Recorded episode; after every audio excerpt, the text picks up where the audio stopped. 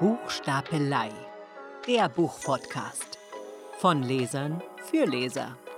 Bücher neu gelesen, neu entdeckt und neu für die Bücherbank. Mit euren Hosts Christina Kassala und Helge Denker. Es ist wieder soweit. Buchstapelei, der Buchpodcast startet. Dieses Mal schon in Folge 8. Helge, wir müssten noch zweimal aufnehmen und dann sind wir schon zweistellig. Wow, das ging echt schnell jetzt. Wahnsinn, ja, oder? Ja, toll. Viele gute Bücher bislang gelesen Mhm, und mhm. Ähm, Nette Gäste. nette Gäste. Ja. Also noch ist es ja nicht so weit. Jetzt sind wir bei Folge 8. Ja. Hallo, Helge. Wir sind zweit nur. Ne? Genau. Heute mal ohne Gast. Heute ohne Gast. Wir hoffen, dass wir sehr bald schon wieder einen Gast begrüßen dürfen. Ja. Aber heute begrüße ich dich, Helge. Hallo Christina. Wir legen los, oder? Ja, fangen wir an. Gut, weil wir eingangs darüber gesprochen haben, viele unserer Hörer wünschen sich gleich zu Beginn eine Einordnung der Bücher, die wir lesen werden. Mhm. Okay. Und ähm, wir haben gelesen als Klassiker Alfred Anders, Sansibar oder der letzte Grund. Ich habe nämlich immer einen ganz großen Fehler gemacht und habe immer gesagt Sansibar und der letzte Grund. Und dann Nein, hat mir eine nein. liebe Bekannte, die sehr belesen ist, gesagt, Christina, das heißt oder der letzte Grund. Genau. Und wir lesen Ishiguro, Clara und die Sonne. Clara und die Sonne, genau. Und unsere, Buch. und unsere Lieblingsrubrik, die Bücherbank. Stirbt. Nein. Nicht ganz, oder? Also die Bücherbank ist ja eigentlich, ähm, sind ja eigentlich zwei Bücher, die wir nicht so toll fanden oder die wir ganz schrecklich schlecht fanden auch und so. Das verpflichtet uns aber immer wieder über schlechte Bücher zu reden und auch schlechte Bücher zu lesen. Und deswegen haben wir gedacht, wir ändern das ein ganz klein bisschen ab. Aber nur ein bisschen. Ja. Und welche Bücher dieses Mal auf der Bücherbank landen werden, besprechen wir am Ende der Folge. Genau. Wir starten mit Alfred Anders, Sansibar oder der letzte Grund. Mhm. Ich sehe, deine Ausgabe ist auch im Diogenes Verlag erschienen, Ja. unser aller Lieblingsverlag. Mhm. Neulich ist mir schon wieder ein Buch über den, äh, vor die Füße gefallen, von dem ich dachte, ein super Buch. Leider Ja. weiß ich nicht mehr welches. Und dann gucke ich nämlich auf den Verlag und dann war schon Ja. wieder im Diogenes Verlag. Das kann kein Zufall sein. Das kann kein Zufall Nein, sein. Und ich nein. Mhm. finde, Helge, wir müssen wirklich langsam mal mit dem Diogenes Verlag sprechen, ob sie uns nicht sponsern wollen, Ja. weil ich glaube, mittlerweile haben wir schon so viel Werbung für diesen Verlag gemacht. Ja, das liegt jetzt aber nicht daran, dass wir dafür irgendwie Geld bekommen oder so oder Noch nicht. gesponsert werden. Aber äh, ich finde auch, die sehen auch wahnsinnig gut aus. Ne? Also Mhm. das äh, Alfred Anders Buch hat äh, drau- äh, vorne auf ein Gemälde, also es ist ein Taschenbuch, ne? 10 Euro irgendwie. Ähm, ach, sieht toll aus. Also Ja. ich mag die gerne. Ich fand das Layout, finde das Layout auch wundervoll und so. Ähm, von daher passt das. Ja, finde ich nämlich auch. Mhm. Ähm, man greift immer relativ schnell zu Diogenes-Büchern. Geht Ja. mir so. Ja, stimmt. Aber das mag Viele. anderen sicherlich anders Ich hatte gehen. schon mal überlegt, ob ich nicht mal alle Diogenes-Bücher nebeneinander stellen soll. Das sieht ja im Regal auch ganz cool aus. Ne? Ach so, wie viel sind es? So, das sind schon einige. Bei dir, Also ja? Ich weiß, ich habe zur Hochzeit habe ich mal so ein Zehner-Ding geschenkt bekommen, weißt du, so eine Box irgendwie. Davon habe ich vielleicht nur die Hälfte gelesen, aber das sieht im Regal sieht schon, sieht schon cool aus. Und jetzt stellst du noch weitere dazu vom Ja, Diogenes Verlag. und so und dann so. Okay. Ne? Hast du denn auch schon mal Bücher weggeschmissen? Äh, ja, ja, habe ich, aber wirklich nur Wirklich? ganz selten. Ich habe äh, leider ein paar Bücher unter Wasser gesetzt, also das. Äh, Hast du in der Badewanne gelesen? Nee, die sind mir runter. Nee, ich habe so eine, ich habe so eine äh, Wasserflasche, die ab und zu mal aufgeht und dann ist äh, das Buch da drunter dann hin. Ach, wie Die ärgerlich. quellen dann so auf und die kannst ja noch trocknen und pressen und so. Das sieht ja unmöglich aus. Du kannst es nicht mehr richtig lesen. Und dann habe ich tatsächlich ein paar Bücher weggeschmissen, die beschädigt waren so und Mhm. mh, äh, welche, die ich ganz schrecklich fand auch. Also wirklich so ganz doofe Krimis oder so. Ja. Aber sonst nicht. Nee. Tut einem schon weh, Bücher Nee, ich wegzuschmeißen. finde, ne? ähm, eine gute Möglichkeit ist tatsächlich, die in eine Bücherbox zu stellen oder auf die Bücherbank, wenn man sie nicht mehr lesen möchte und nicht, auch nicht behalten möchte oder so. Dann kann sie jemand anders lesen und vielleicht findet der die ja toll. Das Mhm. finde ich eigentlich eine super Lösung. Das mache ich auch. ja. Also ich gebe regelmäßig, stell- regelmäßig Bücher weg dann, aber eben nicht in die Mülltonne. und So. Das Boah, das tut einem schon weh. nee, das mag man dann doch nicht. Ne? Nee. So, auch, also, nee, normalerweise nicht. Auch wenn man das Buch nicht mochte oder sicher ist, dass man es sich nochmal liest oder so. Wegschmeißen würde ich es nicht. Ja, ich denke immer, diejenigen, die das Buch geschrieben haben, Mhm. die haben da ja dann auch, auch viel Zeit und Ja. Hirnschmalz drauf verwendet und das, Ja. man wertet das so ab, wenn man das so in die Tonne kloppt. Ja, aber ich finde trotzdem kann man, da haben wir neulich noch schon mal drüber gesprochen, ne, Ja. dass man trotzdem sagen kann, dass man ein Buch schlecht findet Unbedingt. und warum man es schlecht findet. Das heißt ja nicht, dass andere das auch so empfinden, Mhm. aber man kann schon sagen, dass man das eine Buch mag und das andere nicht. Und, und wir haben uns ja auch manchmal nicht einig, ne, dass wir sagen, ich fand es toll, du aber nicht. Oder andersrum. Ähm, darüber kann man sich ja streiten und so. Und was für den einen spannend und toll ist, ist für den anderen super langweilig. So, ne? Oder was wir neulich hatten, wenn man das, das erste Buch von einem Autor, also als erstes Buch liest von einem Autor, hätte man es gut gefunden, aber man hat schon fünf andere gelesen, die waren alle toller und so, und dann findet man das sechste dann nicht mehr so toll. Mhm. So. Mhm. Also es kommt viel drauf an. Es ist, viel, ist natürlich auch viel Geschmackssache dabei. Leider muss ich ja sagen, ich habe schon zu einer Freundin gesagt, mhm. dieser Podcast, ich hoffe, es äh, kommt anders, mhm. könnte sau langweilig werden, weil wir uns, glaube ich, in der Beurteilung der Bücher, die wir gelesen haben, relativ einig ja. sind dieses Mal. Ja. Im Gegensatz zu den Malen zuvor, so wie okay. auch Claudia neulich ja auch sagte, ja. dass wir oftmals ja äh, sehr kontrovers sind. Mhm. Bin ich sehr gespannt, was heute passiert, weil ich glaube, im Grundtenor waren wir jeweils doch ähnlicher Meinung. Ja, ja, also das ist ja jetzt Zufall. Ne? Also wir suchen jetzt nicht gezielt Bücher aus, die wir beide toll finden oder die wir beide doof finden oder so. Aber diesmal ist es tatsächlich so, dass der Klassiker und das neue Buch, dass wir die beide gut fanden. Ne? Okay. So. Mhm. Wie bist du darauf gekommen, anders vorzuschlagen? Das war ja deine Idee. Ja, ich habe das als Schüler gelesen und fand es toll.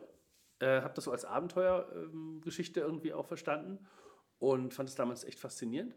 Und dann habe ich es vor ein paar Jahren, vor zwei oder drei Jahren nochmal gelesen, weil ich es eben noch so im Kopf hatte und dachte, so eine tolle Geschichte. Und natürlich liest man es mit Abstand und mit mehr Wissen über die Zeit. Es spielt in der Zeit des Nationalsozialismus in Deutschland. Ähm, liest man es ganz anders. Aber ich fand es auch beim zweiten Mal toll. Mhm. So. Und jetzt habe ich noch die Verfilmung gesehen, äh, von Bernhard Wicki verfilmt, 1985, in der letzten Zügen sozusagen der DDR, mit ganz tollen Schauspielern. Und ähm, das ist einfach ein toller Stoff. So, und der ist, das Buch ist 1957 erschienen, glaube ich, und es ist nicht gealtert. Also, das sagen wir, es ist gut gealtert. Ne? Sehr gut gealtert. Ja. Würdest du denn sagen, dass die Verfilmung ähm, nah am Werk ist? Ich glaube ja. Ja, ich glaube, ich habe jetzt nicht mitgelesen oder so und kontrolliert, ob da jetzt alles drinsteckt oder so. Es ist natürlich teilweise ein bisschen dramatisiert. Das, der Film ist auch sehr lang, also es sind fast drei Stunden. Oha, weil so dick ist dieses das Buch spricht ja schon dafür, dass ziemlich viel von dem Buch auch im Film drin vorkommt und mhm. so. Es sind ein paar Szenen drin, wo ich denke, na klar, also es ist halt ein Film und kein Buch, ne? Also es ist dramatisiert, die Flucht, äh, wie sie da übers Haff rudern und so, ist natürlich schon sehr dramatisch. Ähm, aber ja, ich glaube schon, das meiste von dem Buch steckt im Film auch drin. Ja. Also auf keinen Fall wichtige Sachen ausgelassen. Ja, okay. So. Dann ist es an dir, die Kurzzusammenfassung. Ja, gerne. Ähm, Alfred Anders ähm, ist, sein, ist, sein, erster Roman, muss man dazu sagen, den er geschrieben hat. Er ist eigentlich, äh, kommt er eigentlich vom Hörfunk. Und ähm, mit, dem, mit dem ersten Roman hat er gleich einen riesen Erfolg. Also das, ist, das Buch ist 1957 erschienen, Sansibar oder der letzte Grund. Ähm, es ist im Prinzip eine Geschichte einer Flucht von mehreren Menschen, die an einem Ort zusammentreffen, der Rerik heißt. Diesen Ort gibt es auch an der mecklenburgischen Ostseeküste. Ähm, Anders hat sich allerdings ein paar Sachen von anderen Orten ausgeliehen und sie nach Rerik verpflanzt, ähm, die es in, im, im, echten Rerik nicht gibt. Rerik ist tatsächlich in Wirklichkeit ein kleines Kaff. So, ähm, ist es aber auch 2000 Einwohner oder so, ne? Mhm. so ein kleiner Ostseeort. Mhm. Ähm, an diesem Ort treffen ein namenloser Junge zusammen, der auf einem Kutter arbeitet, von einem Fischer, der Knutzen heißt. Der hat eine Frau, von, von, der würde man heute sagen, dass sie geistig behindert ist. Ähm, die Frau heißt Bertha und der ähm, ist äh, am Ort, der, der ähm, gibt es einen Pfarrer, der Helander heißt. Ähm, es kommt dazu ein, ein äh, Kommunist, der Gregori genannt wird oder Gregor und diese Menschen haben eines gemeinsam, die, ähm, ähm, die leben in der, unter dem Nationalsozialismus und sind mehr oder minder flüchtig. Also sie müssen, müssen das Land verlassen aus verschiedenen Gründen. Der eine hat einen Auftrag, die andere ist, die Judith ist Jüdin, die dazu kommt. Die muss aus dem Land, weil in ihrem Pass schon ein J gestempelt ist und sie anfängt unter den Repressalien zu leiden. Ähm, der Pfarrer hat eine besondere Liebe zu einer, ähm, zu einer Holzfigur von, von Barlach, dem Klosterschüler, den es auch wirklich gibt, ähm, den, den Anders auch nach Rerik verpflanzt, da in die Kirche. Und den will er vor den Nationalsozialisten retten, weil die das als äh, Barlach als entartete Kunst eingesortiert haben und gesagt, der darf nicht mehr gezeigt werden. Das heißt, der wird abtransportiert oder soll abtransportiert werden.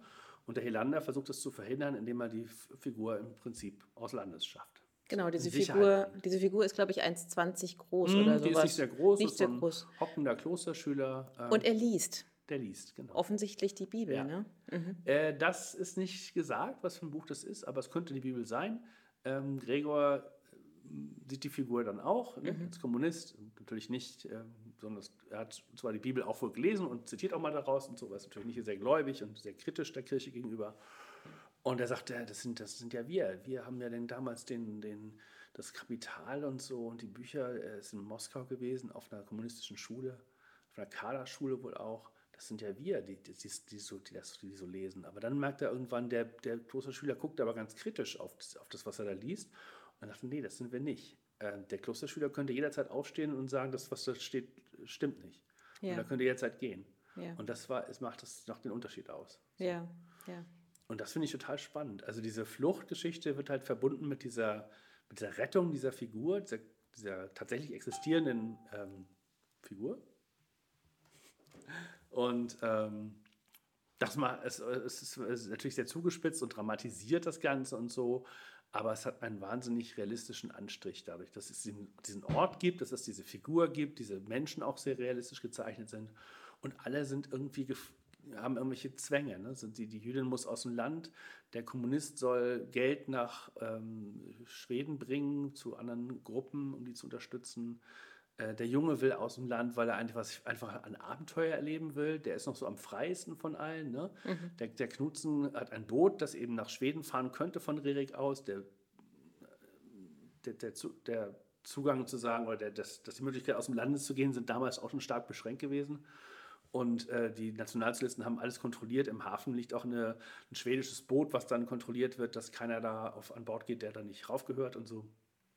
Und diese Menschen müssen einfach übers Wasser. Und der, der Flaschenhals sozusagen, der, der, der Torwächter ist dieser Knutzen, ist dieser, dieser Fischer. Und der muss jetzt entscheiden, wen er mitnimmt oder ob er das überhaupt macht. Also ähm, der will überhaupt nicht fahren. Der hat Angst um seine Frau, die auch schon mal abgeholt wurde und so. Der, der, der äh, ist ihr natürlich ähm, äh, sehr verbunden. Und äh, der will eigentlich gar nicht. Und die bearbeiten ihn jetzt mehr oder minder so, dass sie, dass sie ihn ähm, Zunächst er unabhängig, ne? Ja. Zunächst unabhängig. Ja, Und das genau. fand ich ganz spannend, dass er am Anfang quasi die Figur ist, der alle kennt. ja, Ja? Also sowohl den Pastor, den Jungen, Mhm. Stimmt. der sein Smutje ist, Ja. quasi, dann Den der. Gregor kennt er ja auch, ne? weil er nämlich auch Kommunist ist oder war. Genau. Der kommunistischen Gruppe, würde man sagen, oder Untergrundgruppe äh, damals war und dann aber dann ausgestiegen ist.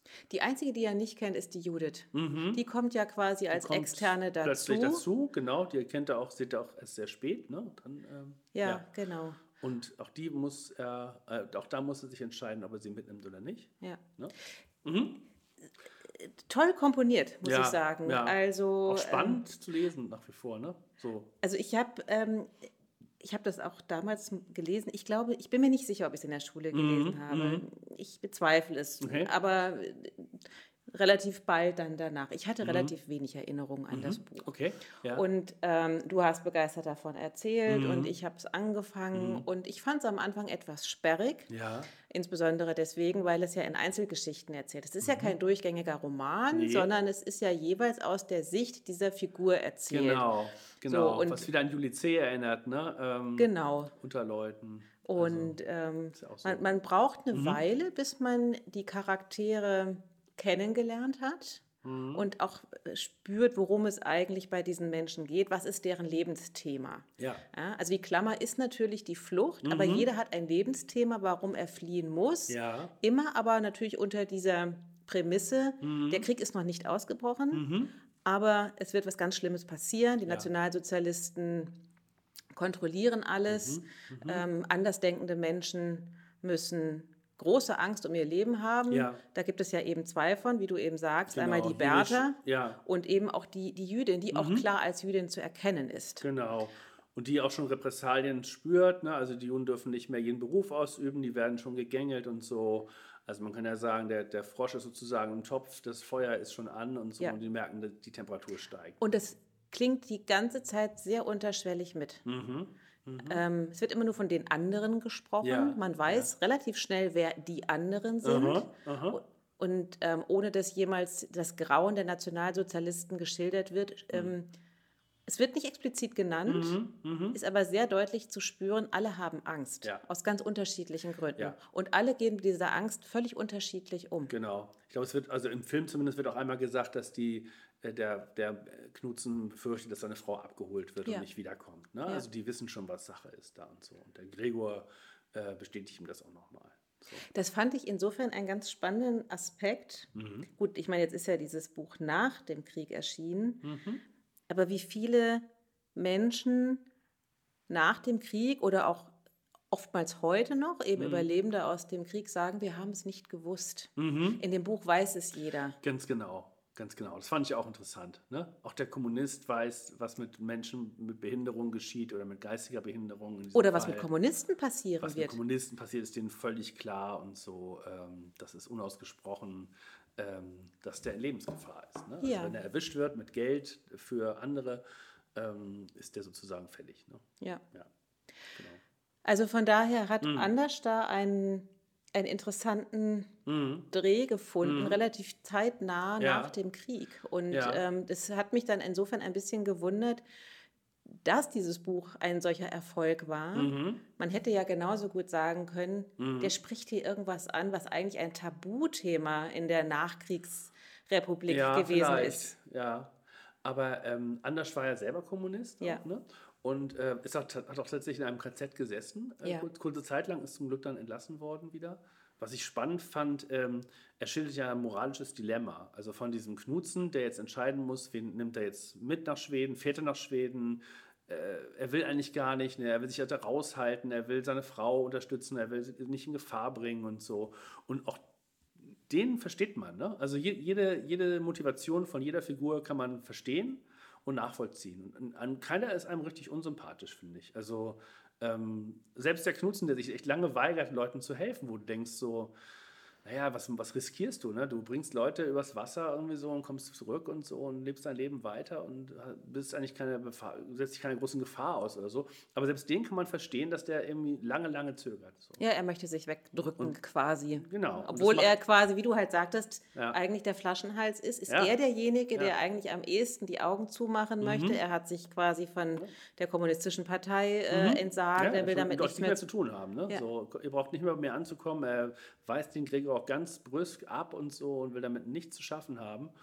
Und äh, letztlich steckt er in einem moralischen Dilemma. Und das ist total interessant, finde ich. Absolut, absolut. Du hattest mir ja, Mhm. als du es mir, als du mit dem Vorschlag kamst, oder du hast es ja eben auch erwähnt, du hast es als Abenteuerroman als, als junger Mann Mhm. Ja, gelesen. als Schüler. Ne? Findest du, es ist immer noch ein Abenteuerroman? Es ist viel mehr als ein Abenteuerroman. Ähm, es, es nimmt natürlich auch Bezüge drau äh, auf Abenteuerromane. Also es wird ganz am Anfang gleich äh, Huckleberry Finn erwähnt, ne? äh, Tom Sawyer und die Reise zu Mississippi und so, von, der, von denen dieser Junge träumt, der da an Bord dieses, dieses Kutter arbeitet und so. Der kommt natürlich nie weit raus. Der, die fischen immer irgendwo in der Nähe vom, vom Land. Ne? Der Vater ist auf See ertrunken, also ist verunglückt, weil er sich zu weit rausgewagt hat oder vielleicht auch getrunken hat. Man weiß es nicht so genau.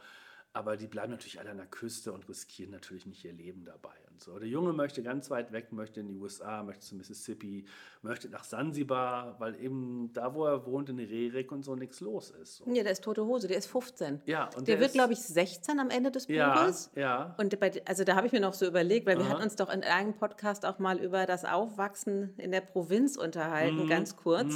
Und äh, daran fühlte ich mich erinnert. Und das Ja. dann nochmal 70 Jahre zurück an, Ja. in seiner mecklenburgischen Einöde. Diese Langeweile und Ja. so, dieses Ja, ja. Zeit totschlagen und eigentlich nur darauf warten, dass man endlich da weg kann und so. Man kann das so man nachvollziehen. super nachvollziehen. Kann. Wobei er einfach total naiv ist. Ne? Ihm droht da keine Gefahr und so, er will einfach nur Abenteuer erleben. Und das habe ich wahrscheinlich als junger Mensch irgendwie stärker wahrgenommen, äh, dass der eben auf Abenteuer aus ist. Und er ist ja auch so ein bisschen so die heimliche Hauptfigur, ne? würde ich sagen. Findest du? Ja, finde ich schon. Das ist lustig, dass du das sagst, weil ich hatte das Buch ja hier offen rumliegen und Ja. Mhm. dann haben meine Kinder das durchgeblättert. Und ohne dass sie es gelesen haben, war ihr Fazit, da geht es doch um den Jungen. Ah, Und ich so, wie kommt ihr denn Ja, darauf? genau. Und dann sagten sie, weil das, was, ähm, was wir ja gerade beschrieben haben, Mhm. jedes Kapitel ist ja quasi, hat ja keine Überschrift, sondern es Ja. heißt nur Junge oder Der Junge, Knutzen keinen Namen, oder ne? Knutzen und Gregor. Ja, aber die anderen haben Namen, der Junge hat keinen. Der hat keinen Beispiel, Namen. oder? Aber Mhm. offensichtlich haben sie wahrgenommen, dass sehr viele Kapitel um den Jungen Mhm. kreisen. Und ich habe das aber überhaupt nicht so wahrgenommen. Ah, okay. Deswegen fand ich das interessant, dass Sie das gesagt haben, insbesondere vor dem Hintergrund, dass du ja gesagt hast, das ist ein Abenteuerroman, weil ja der Junge der Einzige ist, der dieses Abenteuer erleben Genau. möchte. Und er ist ja die ganze Zeit auf der Suche nach Ja. Gründen, warum er dieses Kaff verlassen möchte. Ja, ja, genau. also zum einen, weil er abgestempelt ist als der Sohn des Säufers, ja, der verunglückt genau, ist. genau. Der zweite Grund ist, ich möchte etwas erleben. Das Ja. kann doch nicht alles Hier ist gewesen tote sein. Hose, ne? Genau, hier ist so langweilig. Genau, ne? wie würde ja. man sagen, da möchte man nicht Tote beim Zaun hängen. ja. Und das dritte, und da überlegt er ja sehr lange, Mhm. Mhm. bis ihm irgendwann einfällt, Sansibar klingt für ihn Mhm. so exotisch. Mhm. Also hinter der Küste oder hinter dem Horizont Ja. muss die Welt spannend werden. Genau, wobei er von Sansibar gar keine konkrete Vorstellung hat. Es ist einfach ein, ein Wunschort, zu dem er möchte. Ne? Er möchte auch in die USA reisen oder so. Er möchte ja. einfach weit weg von, Weit von weg. Rerik, von der Mutter und von diesem Kaff, ne? wo Mhm. jeder jeden kennt. Die Leute sich auch sehr belauern, ne? auch zu nationalsozialistischen Zeiten irgendwie. Der eine passt auf den anderen auf und, und, und, und passt auf, dass sie nicht zu weit rausfahren. Oder es, also es ist schon sehr eng da, ne? da wo er lebt. Und das kann man super nachvollziehen. finde ich. Ähm, Aber würdest du tatsächlich sagen, Ja. er ist die Hauptfigur? ja, ich finde Nach wie vor, ja. schon nach wie vor sagen, im Buch ist er die Hauptfigur. Im Film äh, macht der Bernhard Wicki einen Trick, glaube ich, äh, indem er den Gregor sehr viel stärker in den Vordergrund rückt. Ich vermute mal, weil das natürlich noch zu DDR-Zeiten entstanden ist und die SED natürlich draufgeschaut hat. Obwohl es äh, vom Westen der finanziert war, Westen der hat Film. finanziert, tatsächlich, das, den Film ähm, ne, ist im Auftrag des Westens entstanden, aber in der DDR produziert worden. Und da kommt natürlich der Kommunist sehr viel mehr drin vor. Der, der hat auch eine ganz äh, heroische Ausstrahlung, der Gregor. Der sieht sehr gut aus. Mhm. Der kommt sehr gut weg in dem Film. Aber das Ah, kann ja. man. Spielt Bernhard Zeit- Wicki Gregor? Nein, nein, nein. Ach so, weil das war ja auch so ein gut aussehender. Ich habe den Namen äh, nicht, mir nicht gemerkt, aber Mhm. äh, da merkt man schon natürlich ist eine leichte Verschiebung hin zum Kommunisten hin und auch zu dem, also man versteht den sehr viel besser, dem, wenn man den Film sieht, als wenn man das Buch liest, glaube ich. Ja. Und das ist natürlich aber der Zeit geschuldet. Ähm, interessant natürlich auch der Hintergrund, äh, 1985 ähm, ähm, äh, gedreht. Und man sieht die, im Hintergrund die Kulisse, ähm, die ist schon sehr heruntergekommen aussieht und bricht im- eher nach 50er Jahren aussieht als nach 1985 und so die letzten Züge, die DDR. Aber vielleicht ist das so, vielleicht war das ein Kunstgriff, weil ich auch in dem Buch bricht ja alles zusammen im Grunde. Ja, ja, also diese man, Ich habe Welt. da natürlich auch ein bisschen drauf geachtet und so, ne? Und denkt man manchmal, hey, hey, hey, das ist jetzt aber keine Kulisse, das ist jetzt wirklich, das sieht wirklich so abgerissen aus. Ne? ja. Ja, krass. Naja, Also, weil in Rerik so bricht, bricht ja auch alles zusammen. Moralisch bricht alles zusammen. Ja, vielleicht so, ne? Kann man durchaus nachvollziehen und so. Auch die Stimmung ist ja auch nicht die beste da und äh, die Nein. Leute sind das als, für, für viele, für Gregor und für die Judith ist es ja nur eine, durch, eine Station, um wegzukommen. Ne? Das ist ja nur der, der Ort, wo die Nationalsozialisten vielleicht noch nicht alles kontrollieren, so wie in den größeren Häfen und eine Chance besteht, da sozusagen durch die, durch die Maschen des Netzes durchzuschlüpfen. Ja, ja. Ja.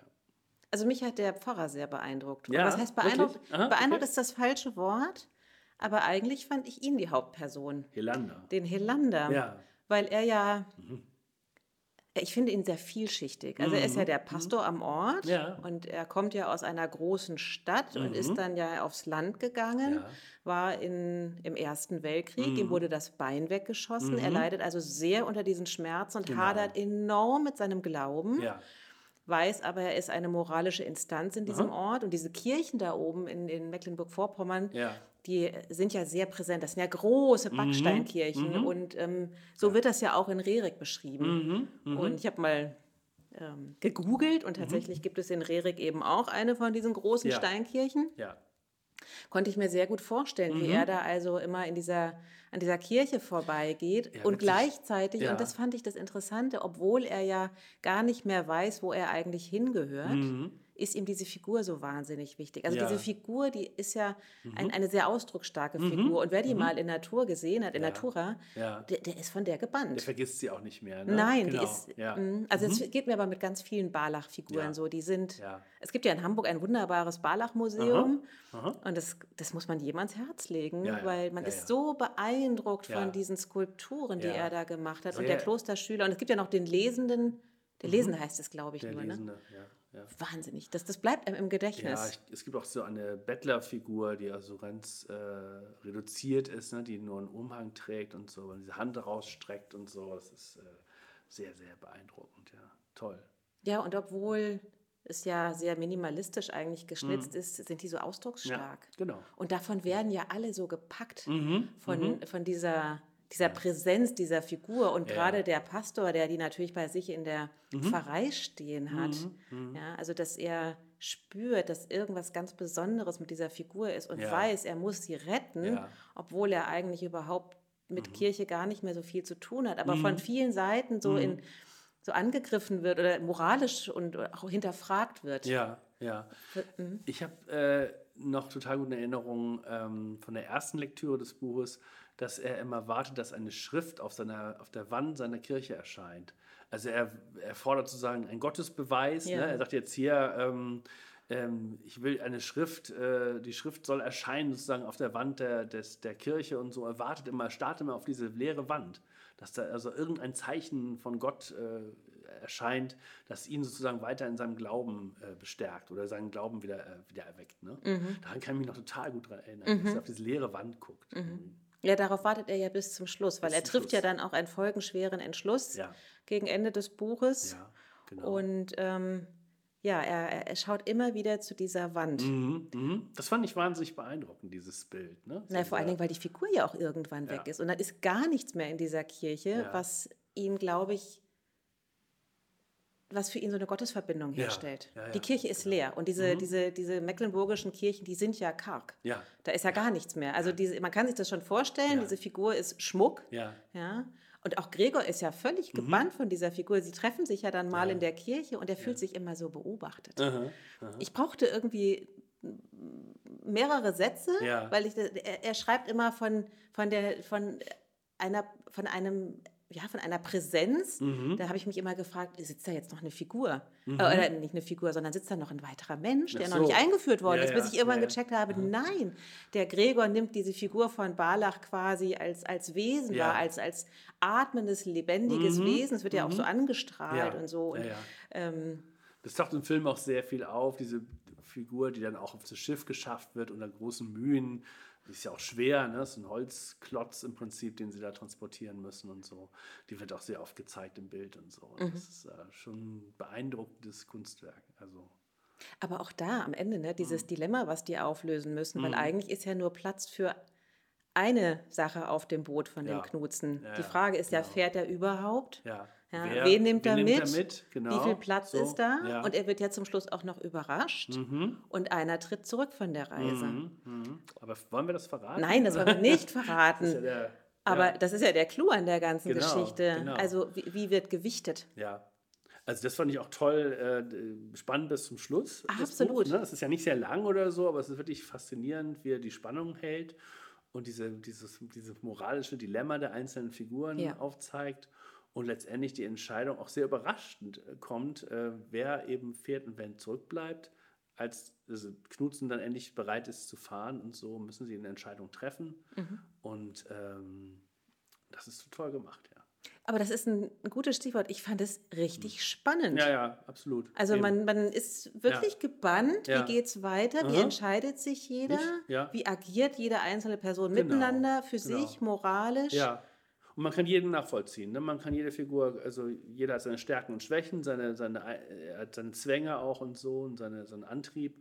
Und keiner kommt dabei so richtig schlecht weg. Keiner ist irgendwie der Bösewicht, der irgendwie den anderen was Übles will, sondern alles, alle Entscheidungen kann man irgendwie nachvollziehen und so. Und das macht die Stärke dieses Buches aus. Absolut. Mhm. Du hast es gesagt, es ist gut gealtert. Mhm, absolut. Ich bin mir nicht sicher, in wie vielen Schulen es noch gelesen wird. Nee. Würdest du sagen, es müsste Standardliteratur sein?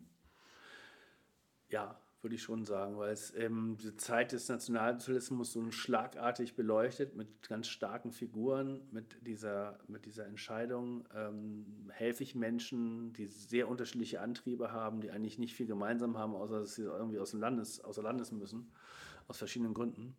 Und ähm, das wirft schon Schlaglicht äh, auf diese Zeit und auf diese, äh, also und wie du sagst, es ist spannend zu lesen. Es ist, mhm. ist kein langweiliger, langweiliger historischer Roman oder so. Mhm. Ähm, ich glaube schon, ich würde schon sagen, dass man es lesen sollte, ja. Ja. ja. Naja, vor allen Dingen, ähm, es ist ja oftmals so, wenn man sich als Schüler oder als Schülerin, so ging mir das, mhm. gerade wenn man in Deutschland zur Schule geht, man wird ja mit dieser schlimmen deutschen Geschichte doch vielfach konfrontiert mhm. und ist ja fast manchmal ein bisschen genervt davon. Mhm. Man mhm. denkt so, oh, nicht schon wieder dieses Thema und nicht schon wieder ja. in Erstzeit und nicht schon wieder das und das. Ja. Und dann habe ich so gedacht, und dieses Buch, mhm. das langweilt einen überhaupt nee. nicht. Also man mhm. kann es lesen und es mhm. ist so unterschwellig, ist das so grauenvoll, was da passiert. Und trotzdem schafft es Anders ganz toll, glaube ich, für viele Lesende, mhm. ob jung, ob alt, mhm. sie so mitzunehmen, mhm. ohne dass der Holzhammer drauf ja. geht, oder? Ja, absolut. Was mir dann noch im Film aufgefallen ist, ist, dass es halt eine interessante Parallele gibt. Ne? Die DDR hat sich, hatte ihre Bürger auch nicht äh, ohne weiteres reisen lassen. Und auch die Ostseeküste wurde nachts bewacht. Das haben mir Freunde erzählt, die in der DDR auch Am Klützer Winkel sind. vor allen Dingen, weil die rüber nach Lübeck sind. Genau, ne, mhm. wo man äh, auf relativ kurzem Wege ja. übers Wasser konnte, wurde sehr streng darauf geachtet. Es waren, waren nachts Scheinwerfer da auch am Strand. Ja. Ähm, du, du, durftest dann nicht, auch nicht einfach, nicht einfach an den Strand gehen und so. Man durfte nicht baden gehen. Und das ja. hat mich bei dem Film total an, daran erinnert, ne, dass ah, die im Prinzip das gleiche, also das, im Prinzip das gleiche kann man nicht sagen, aber dass die eben auch ein Regime hatten, die, die, die ihre Bürger nicht da, dahin reisen durften, wo sie hin wollten. Mhm. So. Und da gibt es eine interessante Parallele, mhm. finde ich. Obwohl der DDR-Staat ja natürlich ein ganz anderer sein wollte und natürlich auch auf dem Antifaschismus als Staatsdoktrin sozusagen aufgebaut ist. Ne? Das sind ja auch Opfer des Nationalsozialismus gewesen, die das Land wieder sozusagen ähm, geführt haben dann und so. Man wollte ganz anders sein als, der, als das Dritte Reich und wollte es besser machen und wollte einen besseren Menschen schaffen und alle sollten Brüder werden und so. Ähm, aber leider sind ein paar Sachen, dann gibt es Parallelen. So, mhm. so, ich will das gar nicht werten. Oder aber Anders Schwar hatte ja eigentlich mit dem mhm. mit äh, der DDR ja wenig zu tun. Er war selber Süddeutscher und äh, genau, genau. hat dann ja eine sehr, oder war ja dann Mitglied einer ja. sehr, ähm, wie nennt man denn sowas? Revolutionären Gruppe, kann ja. man eigentlich sagen, oder? Ja. Die Gruppe 47, 47 die sich dann, ne? die sich gegründet hat. Linke um, Schriftsteller. Sehr linke Schriftsteller. Intellektuelle, mhm. genau die dann ähm, auch eine sehr wichtige mhm. Instanz wurden, auch in mhm. Nachkriegsdeutschland. Mhm. Und viele, Aber, viele, ähm, Ingeborg Bachmann kommt aus dieser ja, Riege, Paul ja. Celan, also sehr viele, die äh, Günter Grass, Günter Grass ja. erst diese Trümmerliteratur geschrieben haben, sich dann zunehmend aber auch dann davon verabschiedet haben. Und, ähm, aber interessant, dass er das nach Rerik verlegt hat, weil Rerik war damals äh, ja. in der DDR. Ja. Also er hat, lässt das Ganze spielen an der mecklenburgischen, in einem mecklenburgischen Kaff. So. Das war, glaube ich, schon Absicht. So, hat, das hat ja, hätte es ja auch in, in, irgendwo in der Nähe von Lübeck spielen lassen können. Oder? Das stimmt. In der Nähe von Kiel. Oder? Ja, 57, da war ja. das schon russische Besatzungszone. Ja. ja. Genau. Stimmt, darüber habe ich noch gar keine Gedanken gemacht. Ja. Ja. Nee, also ich muss ganz ehrlich sagen. Also ich habe auch mal gedacht, das gibt es gar nicht, das Kaff. Bis ich dann mal gegoogelt habe und geguckt habe, es gibt wirklich einen Ort, der so heißt. Ja. Genau. ja. Mhm. Ich hatte dann in dem Zuge noch ähm, Vater eines Mörders. Ja gehört, gelesen, ja, wunderbar intoniert von Hans mhm. Korte, ja. der, glaube ich, auch als Hörbuch äh, Sansibar oder der letzte ah, Grund okay, eingelesen das hat. Ich nicht gefunden. Weiß ich, also glaube ich, ich habe es nicht, also steht bei mir im Buch drin. Mhm. Ich weiß jetzt nicht, ob bei Spotify oder bei Audible. Mhm. Auf okay. jeden Fall, äh, Hans Korte hat auch dieses Buch ah. ganz wunderbar vertont. Ja. Du hast es, glaube ich, auch noch mal gelesen, ne? Ich habe äh, ich hab der Vater eines Mörders gehört, auch von Hans mhm. Korte. Ah ja. Großartig, äh, auch erst nach dem Tod von Alfred Anders erschienen. Sein letztes im Grunde, 80er posthum. Oder 1980 mhm. oder so mhm. erschienen, genau, posthum erschienen. Eine Schulgeschichte. Und der Clou an der Geschichte ist, dass der Rektor der, der, der, der Klasse eine Griechischprüfung ähm, sozusagen auferlegt, der Vater von Heinrich, Heinrich Himmler ist. Mhm. Der wird als Herr Himmler irgendwann angesprochen und denkt man so, hoppla, den Namen kennt ja. man ja nun. Ne? Und das ist tatsächlich der Vater Und der, der Sohn ähm, Heinrich Himmler taucht dann irgendwann auch auf. Ähm, Mhm. Mit dem hat der Vater sich zer- zerstritten und so. Und dann wird es auch politisch. Und das ist eine wunderbare Schulgeschichte, wo es um Macht geht, um Machtmissbrauch Oh ja. Oben und unten, Oh ja. der Schüler und der Lehrer, also der, der Gott sozusagen und die Untergebenen. Und das existiert der äh, Anders also hervorragend durch. Wobei das wohl auch autobiografische Züge haben das glaube soll. ich auch. Ja. Und ich habe mir so gedacht, Gott sei Dank hat sich doch in der Pädagogik einiges Äh, verändert. Hoffentlich gibt es das heute so nicht mehr. Bitte Genau. nicht. Aber ich kann mich an meine Schulzeit, also das ist jetzt extrem natürlich, aber Ich hoffe nicht, dass du das so Dieses- erlebt doch, Aber hast. dieses totale Machtgefälle, dass Leute totale Macht über dich haben und über, en, entscheiden können, ob du von der Schule fliegst oder nicht, Mhm. das habe ich sehr gut in Erinnerung. Ja. Also nicht so, ne? Nicht so der Vater von Alfred, von, von Heinrich Himmler oder so, aber diese, dieses, diese Machtallüren und dieses Ich bin, bin Gott und du bist gar nichts und so, da kann ich mich super dran erinnern. Mhm. Ja. Tatsächlich ähm, habe ich noch so gedacht, ich äh, muss, glaube ich, doch ein bisschen mehr von Anders noch lesen. Also er hat ja noch sehr viel mehr geschrieben Mhm. Ja. als Sansibar oder Der letzte Grund oder Genau. Vater eines Mörders. Mhm. Ähm, aber irgendwie ist das nicht so richtig bei mir auf dem Bücherstapel bislang gelandet. Ich glaube, das ändere ich. Okay.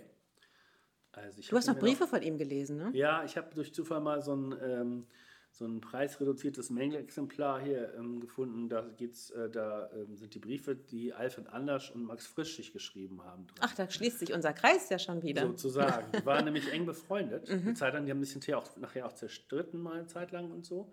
Aber die waren in der Schweiz eine Zeit lang fast Nachbarn und haben einen, aber sich auch regel sehr lange Zeit Briefe geschrieben. Mhm. Mit größtem Respekt, die sind beide ungefähr gleich alt gewesen so. Und ähm, irgendwann kreuzen sich deren Lebenswege und irgendwann werden die Freunde. So. Und das sind die Briefe, die sozusagen aus dem, aus dem Nachlass auch dann Ach, toll. herausgegeben wurden. Aber Frisch hat sich ja auch mit jedem Mal zerstritten. Also Ja, von ja, daher, das durchaus. ist auch nichts Ich glaub, Ungewöhnliches. Die, die Briefe an Dürrenmatt und so mit ihm gibt es auch noch. Ja. Ne? Aber das ist tatsächlich so, dass die sich irgendwann wirklich in die Haare kriegen, was man nicht wirklich nachvollziehen kann. Das sind so Eitelkeiten irgendwie. Ne? So, der eine hat dann mehr Erfolg als der andere oder so. Das, heute etwas schwer nachzuvollziehen, wo man denkt, naja. Ihr wisst weit- beide gut. Okay, Gut. Alfred Anders und der Le oder der letzte Grund. Jetzt hast du schon wieder falsch gemacht. Sansibar Ja, oder der Mensch. letzte Grund. Erschien im Diogenes Verlag. Ja, 10 Also- Euro, 100, wie viele Seiten hat es? 180 knapp. Ja. Genau. Und wirklich spannend Spannend zu lesen. und äh, mitunter besser als jeder Krimi. Ja, ich hoffe, es wird noch heute noch im Deutschunterricht mal gelesen. Absolut. Ja. Gut, Okay. wir kommen zu unserer nächsten Rubrik. Ja.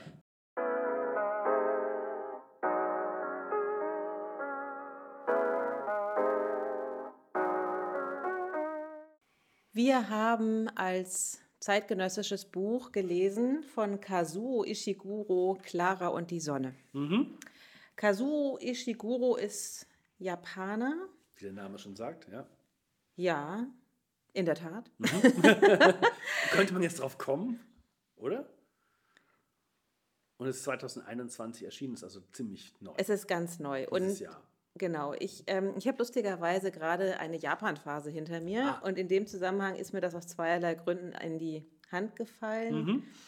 Ähm, also zum einen kannte ich Ishiguro, ich wusste ganz entfernt Mhm. und auch weil es mir bei Audible ständig vorgeschlagen wurde, ob das Zufall war, Ja. ähm, ich solle doch mal was vom Tage übrig blieb hören. Hören. Ja. Genau, von daher, der ist mir ständig begegnet Ja. und ähm, Großartig verfilmt auch, das Buch. großartig Großer verfilmt. Erfolg, ne? Können wir gleich noch drüber Ja. sprechen. Mhm. Ähm, mit Anthony Hopkins Yes. und Emma Thompson. Emma Thompson. Und ähm, dann hatte ich ja mal so eine Phase, da hatte ich das Gefühl, ich muss ganz dringend mal einen anderen Kulturkreis lesen als Mhm. Europa Okay. und hatte dann verschiedene Literaten durch. Und Mhm. ähm, dann hat ein ganz alter Schulkamerad, der irgendwie auf unseren Buchpodcast gestoßen ist, Mhm. ähm, schrieb mir, er hätte dieses Buch gerade gelesen, er hätte das ganz wunderbar gefunden. Ja. Ah, so, ja. und dann war ich bei meinem Zweitlieblingsbuchladen, nämlich Okay. Das große Kaufhaus auf der Friedrichstraße. Achso, dessen Namen wir jetzt nicht nennen. Es sei denn, Sie wollen uns auch sponsern. Müssen wir mal mit denen Dann rufen sprechen. Sie an. Genau. Ja. Ähm, und da lag es sehr prominent. Ah. Genau. Ja. Und dann habe ich es also mit großer Freude Mhm. Im Urlaub gelesen. Ja. Passte auch wunderbar mit dem Titel Clara und die Sonne, weil ich saß äh, zwar nicht in Japan unter der Sonne, sondern in Italien, aber es war warm und ähm, die Sonne spielt eine ganz große Rolle in Ja. diesem Buch. Ja. Helge. Äh, Du hast es mir dann empfohlen und ich habe es ähm, völlig, in völliger Unwissenheit angenommen. Ich kannte weder den Autor, also klar, was vom Tage übrig gibt, äh, den, den Film kennt man irgendwie, aber ich hatte von dem vorher noch nichts gehört, nichts gelesen und habe es einfach so mal so ganz äh, unvoreingenommen ähm, mitgenommen. Und es hat mir ziemlich gut gefallen, muss ich sagen. Ja, irgendwann hast du mir eine WhatsApp geschrieben. Ja. Ich finde es super. Super, ja. Ja. Ich war so froh, also es ist ja auch, es ist ja auch nicht ganz kurz, nicht? so ein paar hundert Seiten und so. Und ich war ganz begeistert davon. Das ist dann doch, es war super interessant, es war toll, es ist toll geschrieben. Also klar, er ist ein Literatur-Nobelpreisträger und so, Also da kann man schon von ausgehen, dass er schreiben kann und Ja. so. Aber, aber wie er schreibt, ist wirklich einzigartig. Sowas habe ich auch noch nicht gelesen. Was hat dich fasziniert? Die Sprache. Ja, aber was Sprache. an der Sprache? Kannst du das ähm, Also, beschreiben? ja, was, was, was interessant war, er, er sagt nicht wirklich, wo das spielt. Also es spielt in einer Zukunft, kann man sagen. Ne? Es ist eine, äh, es ist eine, eine, eine Zukunftsvision, in der Menschen äh, künstliche, intelligente Freunde haben. Also wir würden heute sagen Roboter, ne? Ähm, die jungen Menschen zur Seite gestellt werden, um ihnen helfen, zu, äh, erwachsen zu werden, nicht einsam zu sein. Ein künstlich, künstliche Freunde werden die genannt, KFs. Und eine von diesen KFs erzählt diese Geschichte sozusagen aus ihrer Perspektive. Clara. Clara, genau. Und äh, so fängt das an. Clara steht in einem Laden, in dem KFs verkauft werden, ähm, Menschen vorbeikommen, sich die KFs anschauen, sich einen aussuchen oder auch nicht.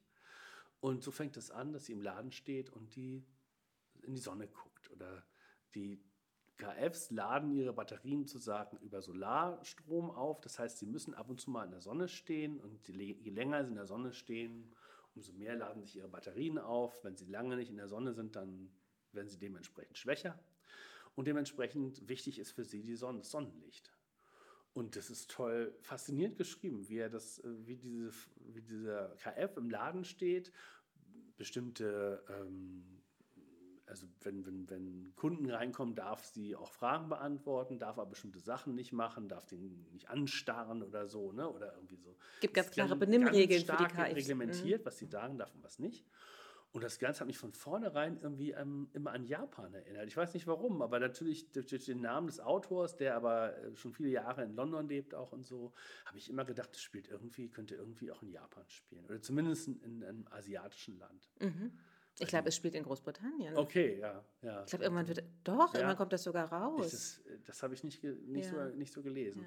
Also die, die, die Namen, die äh, auftauchen, sind alle sehr englisch. Ne? Mhm. So, Clara jetzt vielleicht nicht so, aber das sind, deutet nichts auf Japan hin. Aber ich habe mir die immer als japanische Menschen oder japanische künstliche Freunde vorgestellt. Ja, das ging mir auch so Mhm. tatsächlich. Und dann bin ich darüber gestolpert, weil ich ja jetzt nacheinander ein paar japanische Autoren und Autorinnen gelesen hatte, Mhm. dass für mich die Sprache für Japan nicht stimmte. Und irgendwann kommen ja auch so Landschaftsbeschreibungen. Und Mhm. Ja. auch da dachte ich, das ist nicht Japan, was Mhm, er beschreibt. mhm, also die stimmt. Sprache und die Landschaftsbeschreibung Ja. passen nicht zusammen. Ja. Und dann habe ich mir irgendwann vorgestellt, dass ähm, das auf so einem englischen Cottage irgendwie, keine Ahnung, also Mhm. Ja. ich kenne Großbritannien nicht gut, Aha, also das, was man aha. aus den Rosamunde Pilcher-Filmen vielleicht ja. kennt oder ähm, Aber es ist vielleicht auch ein Kunstgriff dieses Buches, äh, nicht wirklich zu sagen, wo es spielt. Ne? es ist ja im Grunde auch völlig unerheblich. Ja, das stimmt. Das stimmt. Also das Einzige, was ja wirklich entscheiden wird, wird, ist ja quasi diese Bauernhütte oder Mhm. dieser Stall, zu dem Clara dann irgendwann geht. Aber der könnte überall stehen. Ja, also wir müssen vielleicht noch mal kurz Ja, noch mal erklären. Die, die Sonne, haben wir schon gesagt, spielt eine große Rolle für die KFs. Ähm, und die haben eine Art, wie nennen sie das, Aberglauben, KF-Aberglauben entwickelt. Nämlich, dass die Sonne eben äh, nicht nur ihnen die Energie schenkt, sondern auch besondere Fähigkeiten hat. Und die Clara stellt sich vor, dass die Sonne in einem Schuppen wohnt. Äh, Sie sieht nämlich die Sonne immer genau am selben Ort untergehen, nämlich über diesem Schuppen. So. Und der Schuppen ist für sie ein magischer Ort, an dem sie nachher auch auftaucht, äh, als sie dann von dem einen Mädchen äh, gekauft wird und ähm, der sozusagen als beste Freundin zur Seite gestellt wird. Und äh, sie sucht diesen Schuppen auf, um der Sonne ihre Bitte zu übergehe, eine Bitte an die Sonne zu richten, sozusagen, und mit der Sonne zu sprechen. Das Und das fand ich total faszinierend. Also, dass diese KFs, diese, diese äh, Roboter im Prinzip auch so eine Art Glauben entwickeln. Ja, es hat etwas sehr Göttliches. Und sehr realistisch auch. Ja, ne? ja, so. ja. Kann man sich total realistisch vorstellen. Für so antike Völker haben sich von früher auch einen Sonnenkult entwickelt, ne? weil die auch gemerkt haben, die Sonne hat einen wahnsinnigen Einfluss auf das, was auf der Erde passiert und so. Und da gab es Sonnenkulte. Und das Ja. fand ich total toll, dass er das in, sozusagen in die, in die Zukunft über, übersetzt hat. Ne? Das Interessante ist ja, die Clara, man muss sich ja fast ein bisschen zwingen, Mhm. ähm, Clara als Roboter zu lesen. Mhm. Weil eigentlich ist sie eine Maschine. Ja. Und ähm, sie ist aber so beschrieben, Mhm. dass man eigentlich immer ja, ein 13-, 14-jähriges Mädchen sieht, die Mhm. Ja. so groß ist wie ein 13-, 14-jähriges Mädchen. Ja, ja. Sie hat ja auch eine gewisse Form von Eitelkeit, wie sie ihre Haare trägt und ja. so. Aber sie hat keine, äußert keine Gefühle. Ne? Das hat mich wieder so an Japan erinnert, dieses zurückhaltende. Das ähm, darf sie ja nicht. Ne? Nee, darf sie nicht. Mhm. Ne? Sie, sie hat keine Wutanfälle oder so. Ne? Äh, sie, sie reagiert immer sehr höflich, wenn jemand, wenn sie gefragt wird, ob es ihr gut geht, sagt sie natürlich, mir geht es sehr gut, ausgezeichnet, vielen Dank und so. Super höflich, aber natürlich keine, hat keine Gefühlsäußerung. Aber sie ist ja dennoch sehr empfindsam. Mhm. ähm, und das fand ich gerade zu Beginn des Buches auch so als Einstieg, um Clara kennenzulernen. Mhm. Ähm, dadurch, dass sie so viel in diesem Schaufenster steht, Mhm.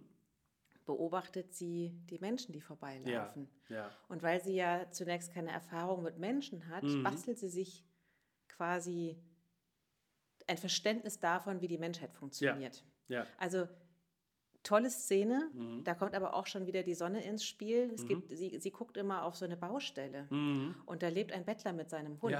Ja, ja. Und ähm, dann, sie, sie sieht, wie er einschläft, sie sieht, wie er aufwacht. Mhm. Und eines Tages steht sie im Schaufenster und der ist weg. Mhm. Und sie hat tatsächlich, das nimmt sie wahr und das versetzt sie in Unruhe. Mhm. Man kann nicht sagen, dass sie Angst hat, aber es versetzt sie in Unruhe, Mhm. weil es ist ein, ein regnerischer Tag. Und sie se setzt das in Verbindung. Mhm. Das muss was damit zu tun haben, dass das Wetter so schlecht ist. Ja. Und dieser Mann ist weg. Ja. Und zwei Tage später ist die Sonne wieder da Ja. und dem, der Mann lebt. Der Mann und der Hund auch. Da, Bettelmann. So, Der genau. taucht auch Und immer wieder auf. immer wieder dieses, diese, dieser Diese Armut. Szene, Mhm. ne, wo die Sonne sozusagen, also für sie, wie ihr Verständnis, hat die Sonne dem Bettelmann geholfen. Ne? Genau. Und das äh, taucht immer wieder im Buch auf. Es wird immer wieder auf Bettelmann Bezug, Bezug genommen. Ja. Bettelmann hat, die Sonne hat Ja. Bettelmann geholfen. Es wird immer wiederholt. So. Und ich fand es so, also Clara ist eine wunderbare Erzählerin. Also Mhm. man, sie nimmt einen so mit und aus ihrer ja, programmierten Empfindsamkeit, ich weiß gar nicht, wie Mhm. man das beschreiben soll, wa- was sie ist, auf jeden Fall, äh, sie ist nicht kalt, überhaupt nicht. Sie ist eine Mhm. Nein, ganz... nein, sehr menschliche Züge. Ne? Sehr menschlich. ja, genau. Und deswegen sage ich halt, ich musste mich immer wieder zwingen, Mhm. ähm, mir zu überlegen, dass sie eigentlich die, dass sie der Roboter ist, Mhm. weil sie von allen Figuren, die da mitspielen, für mich die am menschlichsten Ja, war. das ist natürlich auch die interessante Frage, die Ishiguro da damit stellt. Ne? Was macht einen Menschen zum Menschen? Äh, welche Fähigkeiten sind menschlich? Äh, es ist Liebesfähigkeit, es ist Verständnis, es ist, die Clara hat eine besondere Beobachtungsgabe, es wird ja auch immer wieder bescheinigt und so, dass sie viel genauer hinschaut als andere Roboter. So. Ja, weil sie, Mhm. sie macht ja beides. Sie analysiert, beobachtet Mhm. ähm, und leitet daraus eine Empfindung ein- oder eine, eine, ja, eine Roboterempfindung. Ich weiß Ja. gar nicht, wie man das beschreiben soll, Ja. aber sie ordnet das ein Ja. und übersetzt es für sich Aha. in eine Empfindung. Was ich auch interessant finde, sie macht doch nie Fehler, oder? Also sie ist immer richtig auf der richtigen Seite, in, wenn sie den Menschen, die um sie rum sind, interpretieren soll. Also macht sie eigentlich nichts falsch. Sie kann die wahnsinnig gut lesen. Ja, genau. Ne, Also empathisch und so auch. ne, Sehr. Empathische Fähigkeiten Ja, und so. ja. Sie spürt, wenn Menschen traurig sind oder wütend oder, oder frustriert oder so, empf- empfindet sie das ganz stark und hält sich dann manchmal auch stark zurück. Ne? Also sie bleibt dann einfach neben dem Kühlschrank stehen oder so, wenn sie das Gefühl hat, die möchten jetzt Privatsphäre haben, wie sie das nennt und so, dann stellt sie sich einfach in die Ecke neben den Kühlschrank und schweigt. So. Ja, sie kann sich so abschalten. Ja. Und sobald man sie wieder braucht, Toll. ist sie wieder da. Ja, toll, ne? Eigentlich tolle Idee. Das fand ich auch, ähm, Ja. es, es gibt dann, also Clara wird dann ja ausgesucht Mhm. von einem Mädchen, In diesem Laden? in diesem genau, Laden, ne? in Ja. dem eben die KFs verkauft Ja. Das ist auch irgendwie ein ganz besonderer Laden. Also nicht jeder darf KFs verkaufen. Nein. So ein bisschen wie der Fedes Spielwarenladen früher, wo man dann Das ist irgendwie. kein Spielwarenladen, ne? das ist ein Laden, der für künstliche Freunde Genau. Geschaffen und, wurde. und auch die Inhaberin, die braucht so eine bestimmte Konzession Ja, ja, und, und ja, die ist für sie auch wie eine Mutter im Grunde. Genau, die Managerin heißt Die Managerin, genau. Die hat gar keinen Namen. Die, er ist nur Managerin. Das finde ich auch, fand ich auch interessant. Und sie orientiert sich aber auch so an der. der. Sie lernt ganz viel von ihr, wie man sich benimmt und wie man guckt. Ne? Mhm, und genau. ähm, tatsächlich hat sie eine sehr mütterliche Rolle, diese Managerin. Mhm. Und dann wird sie gekauft. Und eigentlich, ähm, Clara ist sich so sicher, dass es eben ein Mädchen oder einen Menschen, einen, einen heranwachsenden Menschen gibt, für den sie bestimmt ist. Mhm. Ja. Da ist sie felsenfest von überzeugt. Genau. Und es gibt Kundschaft Mhm. und sie tut relativ viel, damit sie unauffällig wird, Mhm. weil sie eine Begegnung mit einem Mädchen hat, die sie schon mal getroffen hat und weiß, das ist mein, Ja. meine Besitzerin Genau. und für die bin ich geschaffen. Ja. Das, also das fand ich, diese Treue, Mhm. die hat mich so berührt. ja, Ja. Ähm, ne, dieses Ich warte. Aha. Ja, ich weiß, es gibt jemanden, für Ja. den ich wichtig bin. Ja, und der wird kommen und mich Und der holen. wird kommen und mich abholen. Mhm. Und so ist es dann ja auch. Und die Mutter von dieses Mädchens äh, möchte das ja gar nicht. Nein, nein. Und da ist verbirgt eigentlich sich. dagegen, ne? oder jedenfalls nicht dafür, dass sie sich so, ein, Und warum- Roboterfreundin zulegt. Da, Und ne? warum das so ist, das hat Mhm. mich sehr erschüttert. Weil was man wissen muss, dieses Mädchen, die sie aussucht, ist sehr, sehr krank. Ja, die Josie. Josie ne? heißt sie, genau. Josie und ihre Mutter heißt Chrissy. Genau. Genau. Und ihre Mutter möchte Clara nicht kaufen, aus einem ganz bestimmten Grund. Mhm. Wollen wir darüber sprechen? Weil Ja. das ja auch, Ja. Weil. Josie soll ersetzt werden durch Clara. Ja, der, die, die Josie hatte eine Schwester, Sal, die dann auch später auftaucht. Ähm, die ist aber nicht mehr am Leben, die ist an einer Krankheit gestorben. Und die Mutter, Chrissy, befürchtet jetzt, dass die Josie, ihre zweite Tochter, eben auch stirbt. Und es deutet ja alles darauf hin. Josie ist sehr krank. Ja, ja, genau. Und irgendwann bekommt sie, im vierten Teil, glaube ich, bekommt die Clara raus, dass sie nicht nur die Freundin sein soll von der, von der Josie, sondern dass sie Josie im Falle deren Ablebens ersetzen soll. Dass sie sozusagen Josie werden soll. Sie soll sich alles abgucken, was Josie macht und wie sie sich bewegt. Und das prüft die Mutter auch gleich im Laden, ob sie den Gang von Josie nachmachen kann. Das kann sie. Dann wird sie gekauft. Und die soll tatsächlich, tatsächlich in die Rolle der Tochter schlüpfen, falls diese stirbt. So. Das, Erschütternd, oder? ja, das ist eine monströse Idee natürlich. Ne? So. Also ich war erstmal, ich musste das Buch für ein paar Minuten Ja? weglegen, dass ich Mhm. dachte, was ist Okay. das denn für eine Idee? mhm, mhm, Ja. Der Mutter, ja, also da, da steckt ja sehr viel drin. Zum einen, einen Menschen durch eine Maschine zu ersetzen, aber wie wenig diese Mutter, also wie, äh, welche, in welcher Angst diese Mutter lebt, ja, dass sie nicht noch eine Tochter loslassen kann. ja, ja. Und sie würde ja alles dafür tun, Ja, sie tut es. diese Illusion aufrechtzuerhalten, Ja. dass ihre Tochter noch lebt, obwohl, es, obwohl Ja. es dann ja klarer wäre. Aber sie tut das zu deren Lebzeiten. Also als, Ja. sie die, als sie die Clara kaufen, geht es der Josie ja noch relativ gut.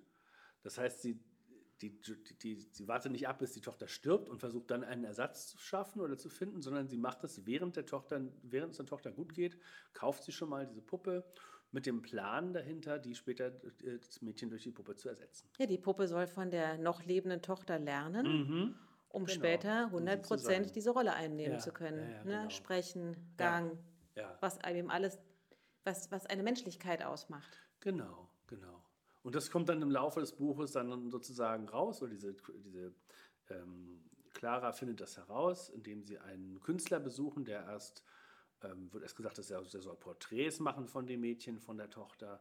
Dann stellt, findet sie aber schnell, ziemlich schnell heraus, dass er eine Kopie von, ihr, von der Tochter anfertigt, in die dann ähm, Clara schlüpfen soll. Ja, quasi wie in eine zweite Haut. Genau. Und Clara akzeptiert das ja zunächst. Mhm. Und dann passiert was mit Clara. Ja. Ähm, die Eltern von Clara sind geschieden, muss man dazu sagen. Der Vater kommt genau in dem Moment dazu, als diese Puppe, als das mit dem rauskommt, mit diesem Künstler, dass sie ja sozusagen eine Kopie anfertigt von, der, von dem Mädchen. Und der Vater ist eigentlich total dagegen. Ne? Er ahnt das immer, aber die Mutter möchte ihn ja auch nie mitnehmen. Naja, weil er ahnt etwas Grunde, aus gutem Grunde ne? und Weil er das dann. natürlich für eine irre Idee hält und so. Ja. Die beiden sich sowieso nicht so gut verstehen und relativ. Äh, Ne, da ist. Eiszeit, ne? Zwischen den So beiden. total, ne, genau. Und der Vater stört auch, ne? Also der, wenn der auftaucht und so ist sowieso schon mal Alarm und so, weil der ihm alles durcheinander bringt und die Mutter irgendwie aus dem Konzept bringt und so. Und der ist natürlich total dagegen.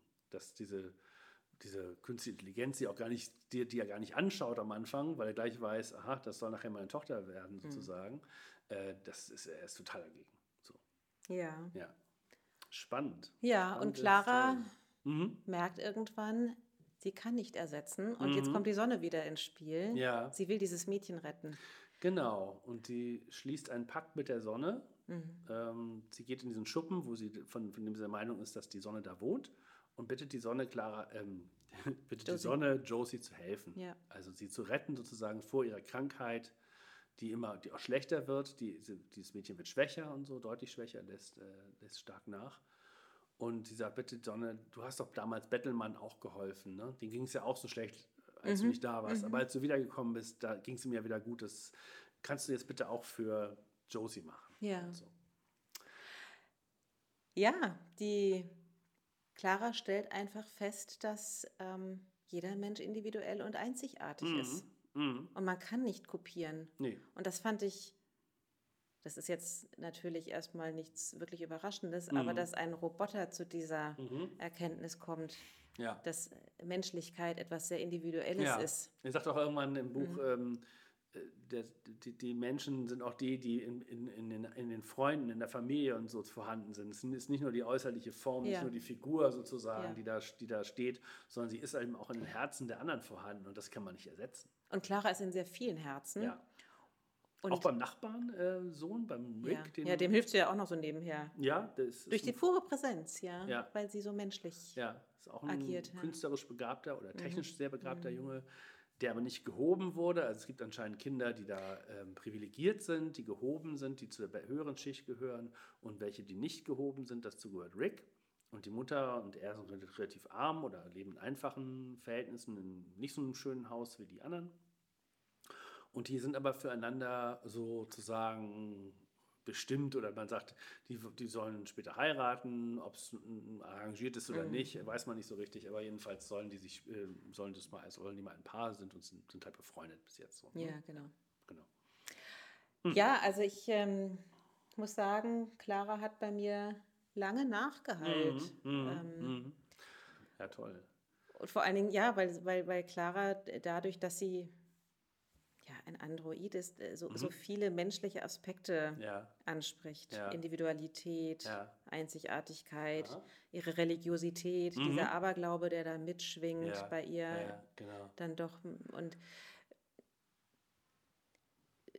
der Kontrast ist so stark, vor allen Dingen, weil sie ja mit der Mutter zusammen in einem Haus lebt und diese Mutter so alles andere als menschlich ist. Mhm. Das ist nämlich eigentlich der Roboter. Sie ist so eine Arbeitsbiene. Sehr ja. kalt, sehr ganz kalt, ja. Ne? Genau. Und dieser Kontrast ist sehr stark. Ja, ja, ja. Ich, mir ist aber auch aufgefallen, dass diese, diese, diese Josie da unheimlich umsorgt wird. Ne? Also die, da gibt es eine Haushälterin, die ihr jeden Wunsch abliest. Äh, da, also Mhm. die, die ähm, Clara gibt's, äh, wird eigentlich auch nur angeschafft, damit die einen Spielkameraden hat. Und also äh, sie wird ständig gefragt, die ist, glaube ich, 13 oder so in dem, in, Ja. Mhm. dem, in, dem, in dem Buch. Die wird ständig gefragt, was möchtest du machen, was ist es dir so recht, ist es dir so recht und so. Die wird also unheimlich verhätschelt auch, ne? So. Aus der puren Angst heraus. Ja, vielleicht. ja. ne? So, ja. Kann man nachvollziehen. Wirklich ein, ein sehr empfehlenswertes Buch. Clara Mhm. Absolut. und die Sonne Ja. erschien im Blessing Verlag. 350 Seiten, 24 Euro. Ja. Aber gut angelegte 24 Ja, auf Euro. jeden Fall. Also es ist ein Buch, was einen wirklich ähm, fasziniert, äh, was lange nachwirkt. Äh, die, die Frage, haben Roboter ein, eigentlich einen Glauben? Äh, träumen äh, Roboter mhm. von, von Androidenschafen oder von Roboterschafen und so? Die Frage wird ja auch immer wieder gestellt und so. Und ich finde, der Ishigu findet darauf eine sehr, sehr gute Antwort. Ja, hat er schön gelöst. Ja, Insbesondere, weil doch jetzt hier Elon Musk hat doch jetzt auch, hast du das mitbekommen? Hat doch jetzt auch irgendwie so Androiden. Mhm. Na und klar. dann habe ich irgendwo gelesen, ja. ähm, dass es höchst unwahrscheinlich ist, dass äh, diese Androiden in naher Zukunft ähm, menschliche Eigenschaften haben Mhm. Ja, werden. Und dann ja. musste ich daran denken, dass, ähm. Also dass Elon Musk vielleicht mal äh, Ja, ja. Ishiguro lesen müsste. Vielleicht, ja. ja ähm, Ähm, weil, es genau da gelingt es ja. Mhm, mhm. Wobei technisch geht es ja schon relativ gut voran, dass sie eben technische Fähigkeiten haben. Äh, der Horror, die Horrorvorstellung in jedem guten Science Fiction ist natürlich, dass die Roboter irgendwann die, die, die Macht übernehmen, ne? sozusagen sich gegen die Menschen auflehnen und die, die und körperlich sozusagen oder physisch viel stärker sind als die Menschen und sozusagen den Menschen den Krieg erklären. Mhm. Es gibt äh, viele, viele Filme darüber, über diese Horrorvision. So. Ja, und auch Literatur. Aber das ist nicht das Thema von ihm. Das, das ist, ist, nicht das Thema. Und Thema. du hast gerade das Wort Science Fiction benutzt. Mhm. Ich meine, es spielt in einer nicht genannten, relativ nahen Zukunft. Ja. Aber ich würde es nicht als Science Fiction Roman Nee, überhaupt bezeichnen. nicht. Es taucht auch gar nicht viel, es ist eben so ein Technik-Schnick, taucht gar nicht auf. Ne? So, die fliegen jetzt nicht mit irgendwelchen Autos durch die Gegend oder Ja, oder so, beamen sich ins Weltall oder nein, so. Nein, gar, gar nicht. Gar nicht. Mhm. Ganz normales, äh, die, die Land, also die, das Setting könnte genauso gut jetzt Heute. sein bei mhm. uns. Äh, es wird nie gesagt, wo es ist genau und so, aber das Einzige, was sozusagen neu, innovativ ist, anders ist, sind diese künstlichen Freunde. Ja. ja alles andere ist so, wie wir es gewohnt sind auch.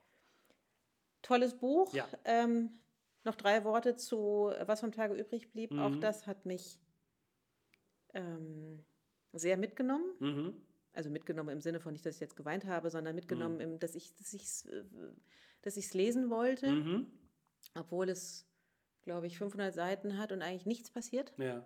Außer dass der Butler irgendwie äh, respekti also in der Retrospektive sein Leben reflektiert Mhm. und in diesen, dieser wahnsinnig ruhigen Erzählung aber Mhm. ganz viel drin steckt. Also Mhm. es ist eine große Kunst, Ja. glaube ich, dieses Schriftstellers, ähm, so sehr unaufgeregt Mhm.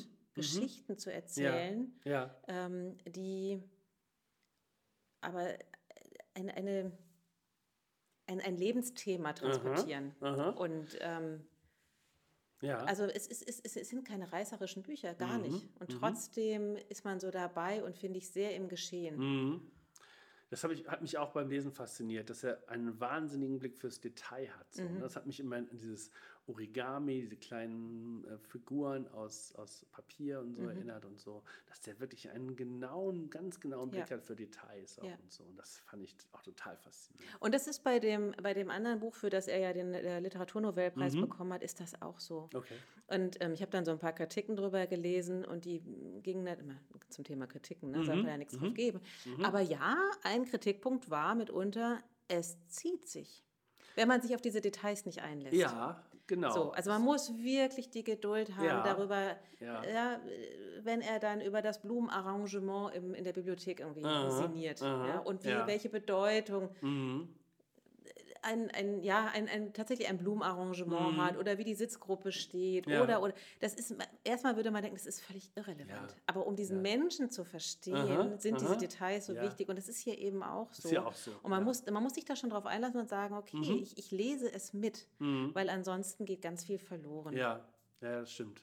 Also es ist kein äh, Abenteuerroman oder kein schnelles Buch oder sowas, ein Tempo spannend. hat oder so. Nein, Nö. es ist eine, eine sehr ruhige, ausgeruhte und unheimlich ins Detail gehende Erzählung, die einen aber wirklich fasziniert dadurch, dass man wirklich das Gefühl hat, man ist wie in einem Film Mhm. inmitten im Geschehen und sieht alle Details äh, durch die Augen dieses Autors eben. Ja. Du hast gesagt, dass, das, dass der Film sehr anders ist als das Buch, Gar Ne? nicht. bei Was vom Tage übrig blieb. Nee, gar Nee? nicht. Naja, so. naja, doch. eine Also, Liebesgeschichte oder so. Mm, Naja, also es ist ja so, er erzählt das in der Retrospektive Mhm. und ähm, diese Haushälterin, die er in dem Film trifft, nämlich Emma Thompson, Mhm. die findet äh, in dem Buch statt, Mhm.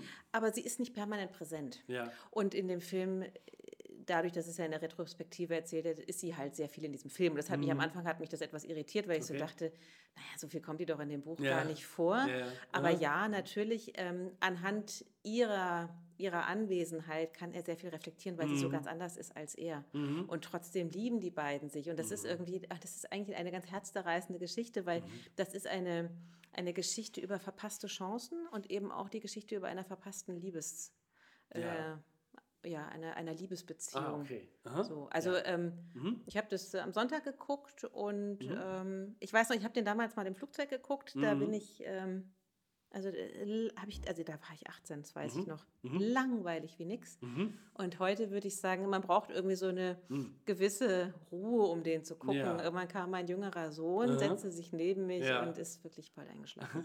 es, ist, es ist wirklich ein Erwachsenenfilm. Passiert nicht ja. so Weil man, man, man bekommt sonst auch gar nicht mit, was Mhm. zwischen diesen beiden Schauspielern oder zwischen diesen Charakteren eigentlich passiert. Mhm. Es sind nur Mhm. Blicke, es sind kleine, es sind. Details.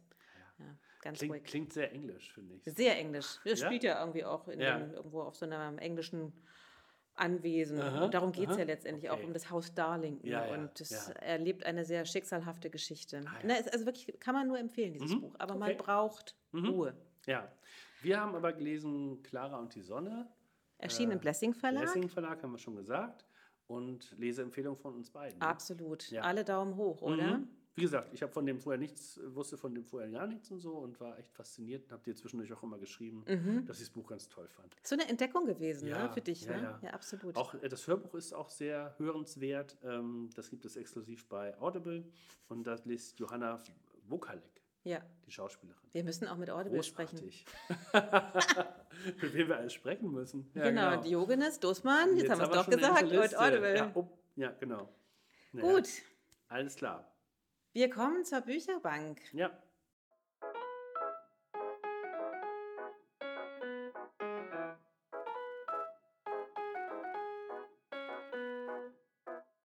Wir haben es zu Beginn des Podcastes gesagt, wir wollen die Rubrik Bücherbank ein bisschen auflösen. Ja.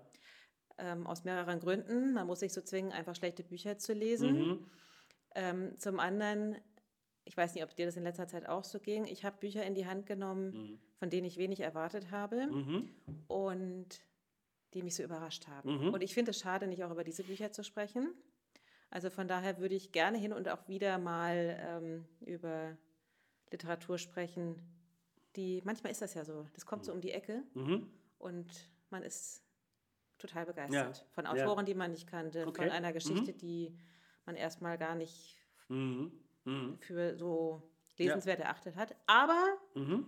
ich bin noch nicht dabei, dass ich über ein Buch sprechen möchte, was mich begeistert hat. Ganz im Gegenteil. So. Nein, nein, Okay. um Himmels Willen. Ich habe tatsächlich von der Bücherbank mitgenommen ein Buch, was ähm, 2018 sehr lange auf den Bestsellerlisten stand. Das Mhm. heißt Der Zopf Okay. von Letizia Colombani, Mhm. eine französische Schriftstellerin, Schauspielerin, Drehbuchautorin. Mhm. Es ist ihr Erstlingswerk. Sie hat jetzt noch eins veröffentlicht, das habe ich nicht gelesen. Und ähm, worum geht es in der Zopf? Mm, Um drei Frauenschicksale. Mhm. Eins aus, es sind drei Frauen. Mhm. Die eine lebt in Indien, es ist eigentlich eine, ein kleines Mädchen. Es geht um eine Frau in den, in, auf Sizilien, die eine Perückenfabrik erbt. Und es geht um eine Frau, eine sehr erfolgreiche Frau in Amerika, ähm, die Karriere macht, ähm, deren Tag 48 Stunden hat, ein sehr temporeiches Leben lebt. Und auf wundersame Weise verstrickt sich äh, das Schicksal dieser drei Frauen ineinander. Und äh, tatsächlich auch da wieder die Klammer ist der Zopf im wahrsten Sinne des Wortes, nämlich Haare, die man verweben kann und sie verwebt diese Geschichten Ah, ja. ineinander. Okay. Klingt toll, Klingt toll. habe ich auch gedacht. Aber? ähm, ich habe es im Freibad gelesen Ja. ähm, während ich eine Tüte Pommes aß und ein bisschen Gummitierchen mir vom Kiosk gekauft hatte. Okay. Und für mehr hat es auch nicht gereicht. Nee. Okay. Es ist, ähm, wie soll ich das beschreiben? Aus jeder einzelnen Frauenschicksal könnte man ganz viel machen. Da steckt sehr viel Potenzial Mhm. Ja. Mhm. drin, aber sie schafft es, das so zu erzählen, dass es einen überhaupt nicht berührt. Sie will zu viel. ja.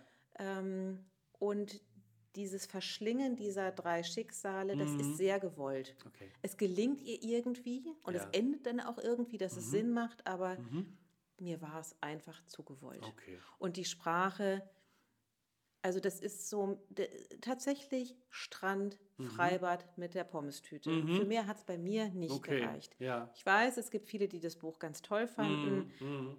Ich lege es zurück auf die Bücherbank. Ja. Mhm. Ich glaube, es gibt viele, die das ganz toll finden werden. Ich werde das zweite Buch von ihr vermutlich nicht lesen, weil mich schon das erste nicht begeistert hat. Mhm. Okay. War ein bisschen verschenkte Zeit Ja. und ich habe es dann gegen Ende auch wirklich im Schweinsgalopp zu Ende gelesen, okay, weil aber ich du hast ja es zu Ende gelesen. naja, wie man dann halt liest, ne? Irgendwann so jede fünfte Seite Ja. und äh, wann ist es denn endlich zu Ende? Ach, so Okay. geht's aus. Oh, überrascht mich jetzt auch nicht. Ah, ja, also, der Zopf erschien im Fischer Verlag Ja. Mhm. von 2018. Äh, sie heißt Letizia Colombani.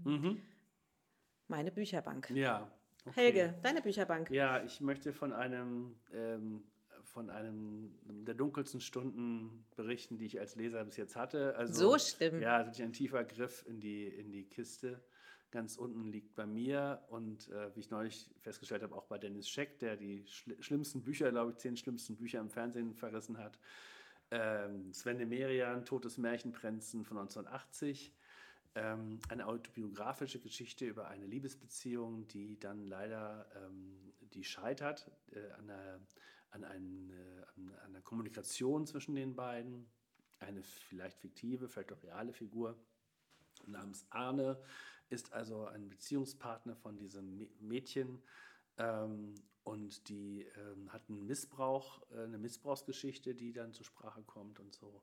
Der Arne äh, ist im Heim aufgewachsen, hat auch eine schwierige Kindheit hinter sich und die beiden finden einfach nicht zueinander. Also die haben halt eine Beziehung irgendeiner Art, aber irgendwie schaffen die es nicht miteinander zu reden und daran zerscheitert diese Beziehung letztendlich. Das klingt doch ganz.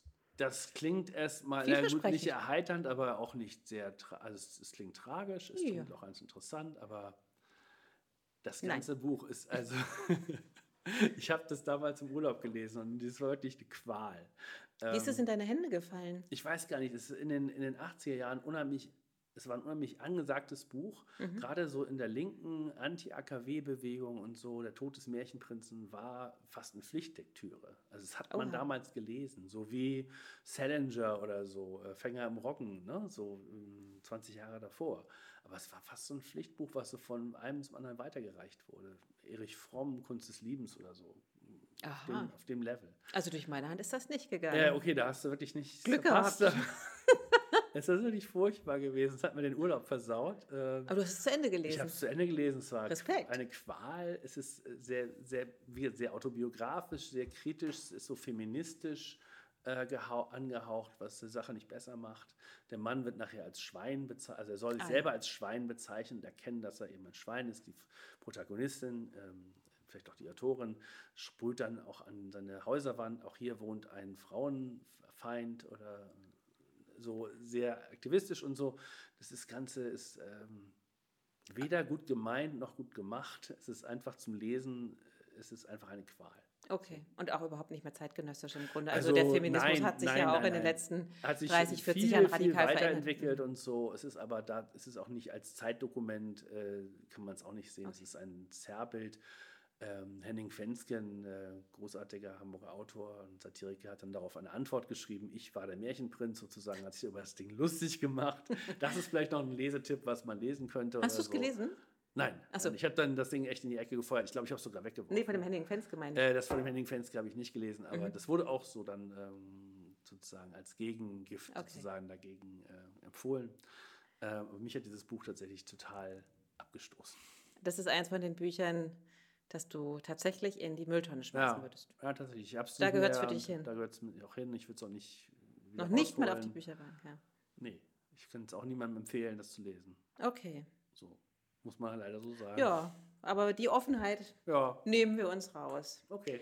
Wir sind gespannt auf die Bücher der nächsten Ausgabe. Mhm. Für alle, die uns regelmäßig hören.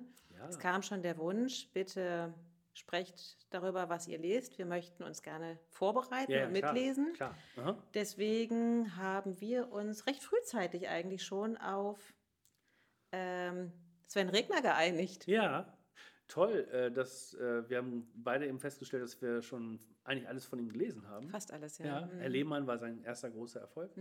Äh, neue Phase. Gibt auch einen Film zu. Gibt es natürlich gefilmt worden. Ne? Der ist lustig, ja. Mhm. Ja, super. Ähm, Neue Fahr Süd ist erschienen. Der kleine Bruder.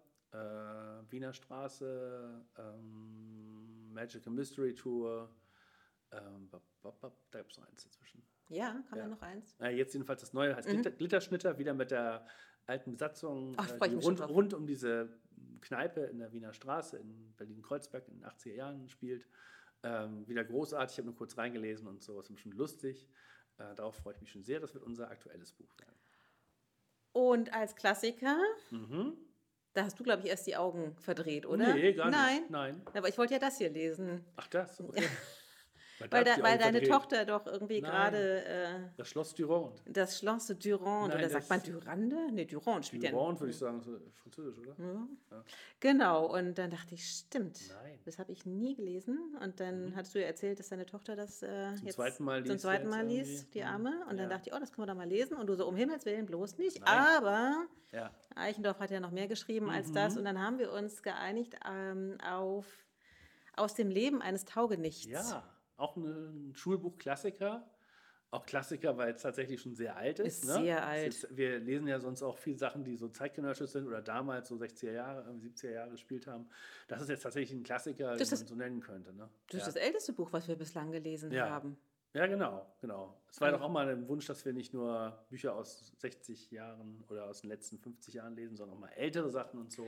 Das ist jetzt tatsächlich einer, Das erfüllen wir hier mit den Wunsch. ja, den den es auch bei Reklam zu lesen äh, gibt, in der Dreipunktschrift auf dünnem Papier. Ja, in der Ameisenschrift. Ich muss ich, zum. Optiker meine Brille anpassen lassen, damit ich das auch abends noch bei diesem Schummerlicht Ja, lesen kann. gesponsert von äh, Optikerverband oder so. Aber das, Fiemann, lass uns mit Ja. Fiemann sprechen. ich wollte das gerade nicht sagen. Äh, ja, das lesen wir beim nächsten Mal als Klassiker dann. Da freue ich mich auch schon sehr drauf. Ich auch. Schullektüre. Mal was ganz anderes. Vor allem Ja. die Diskrepanz zwischen Regner und Eichendorff. Ja, vielleicht gibt es ja Parallelen. Mal gucken, ob wir eine. Brücke schlagen. nichts oder so. Klingt doch so. Herr Lehmann ist ja so ein bisschen so ein Taugenichts. Ja. Siehst du, und schon haben wir die Brücke Siehste, geschlagen. Schon haben wir es. völlig unterbewusst gemacht. Ja. Toll. Also Sven Regler, Sven Regner, Glitterschnitter und Eichendorff aus dem Leben eines Taugenichts. Und beim Lesen hören wir Element of Crime. Auf jeden Fall. Auf jeden Fall. Gut, wir sind am Ende unserer Aufzeichnung Ja, von war's. Buchstapelei. Wir haben gelesen, Mhm. Alfred Anders, Sansibar oder der letzte Grund. genau, wir haben gelesen Kazuo Ishiguro, Clara und diese letzte Sonne. Äh, die letzte. So, jetzt bin ich schon der letzte Grund, die letzte Sonne. Nein, Clara und die Sonne heißt es. Clara und die Sonne. Ja. Und Sansibar oder der letzte Grund. Genau, so rum Genau. ist es. Genau, Ja. nicht Sansibar und die Sonne. Und, Und Genau. der letzte Grund. Nee, genau. und ich äh, Beides Empfehlungen. Beide beides absolute uns Empfehlung. beiden. Ja, waren uns genau. absolut einig. Ne? Keine Empfehlung der Zopf von Letizia Colombani. Und eine Warnung, Sven de Meria, ein totes Märchenprinzen, Finger weg. Genau. Vielen Dank. Bis zum nächsten Mal. Bis zum nächsten Mal. Tschüss. Tschüss.